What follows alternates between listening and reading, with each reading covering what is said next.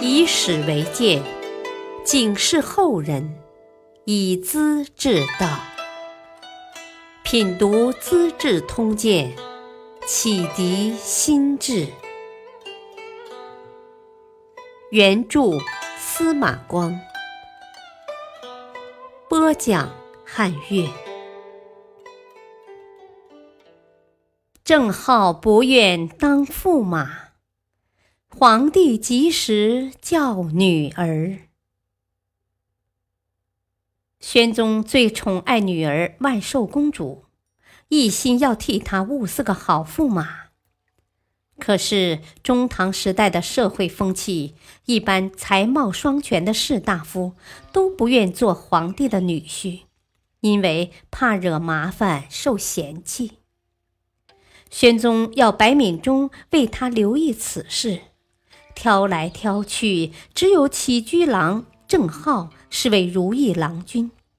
他是宪宗时期宰相郑殷的孙儿，进士及第，当过校书郎，又时仪内供奉，斯文典雅，风度翩翩。不过当时他刚和卢氏小姐订婚。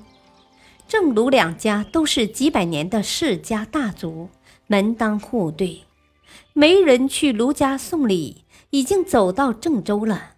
白敏中硬是派人追了回来，郑浩因此恨透了白敏中，但又毫无办法，因为圣旨是不能违抗的。公主出嫁了，李宾思按照规定要用银装车。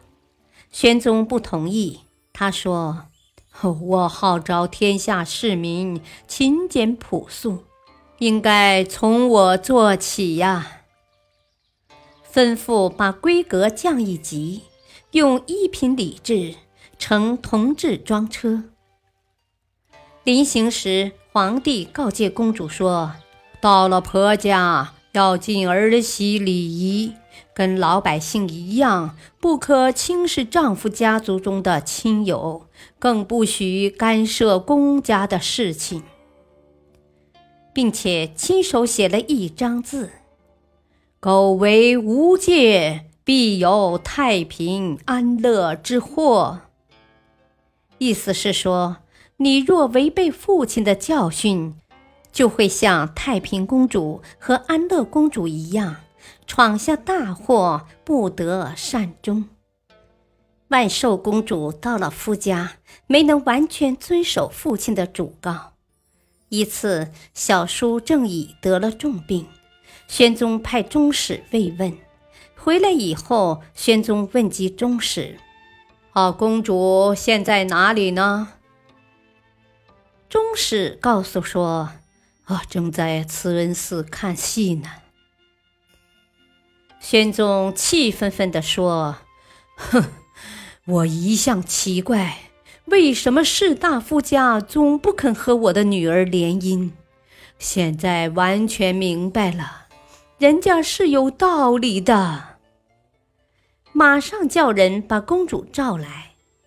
公主进殿后，宣宗让她站在阶下，正眼也不瞧一瞧。公主急了，哭着请罪。”宣宗斥责道：“哼，哪有小叔生病，做嫂嫂的不去探望的？竟然跑到戏场看戏去了！”一顿教训后，才送回家。从此以后，皇室贵族的女子都小心谨慎，遵守礼法，像山东的崔、卢、郑、王等。大族的家风一样。颇为有趣的是，后来白敏中接受诏令讨伐党项，出任兵宁节度使。白敏中很不痛快，宣宗问他原因，他才表明心曲。郑浩原来不愿当驸马，是我勉强他的。从此啊，他就把我恨透了。我当宰相，他整我不倒。如今要去外地了，郑浩一定会来挑刺的。我真不知哪天会死呢。